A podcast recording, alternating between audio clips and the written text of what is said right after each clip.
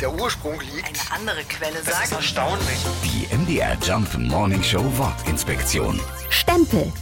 Schon vor mehr als 7000 Jahren sind Stempel aus Stein oder Knochen verwendet worden. Heute kennen wir hunderte verschiedene Stempelarten und noch viel mehr Möglichkeiten, sie zu benutzen. Von Beglaubigungen offizieller Dokumente bis Kartoffelstempel für Kinder, es ist alles möglich. Es gibt sogar ein eigenes Stempellexikon und den offiziellen Beruf des Flexographen, des Stempelmachers. Der Name kommt vom mittelhochdeutschen Wort für stampfen und das macht ein Stempel ja bis heute. Eine Flüssigkeit auf die Oberfläche stampfen.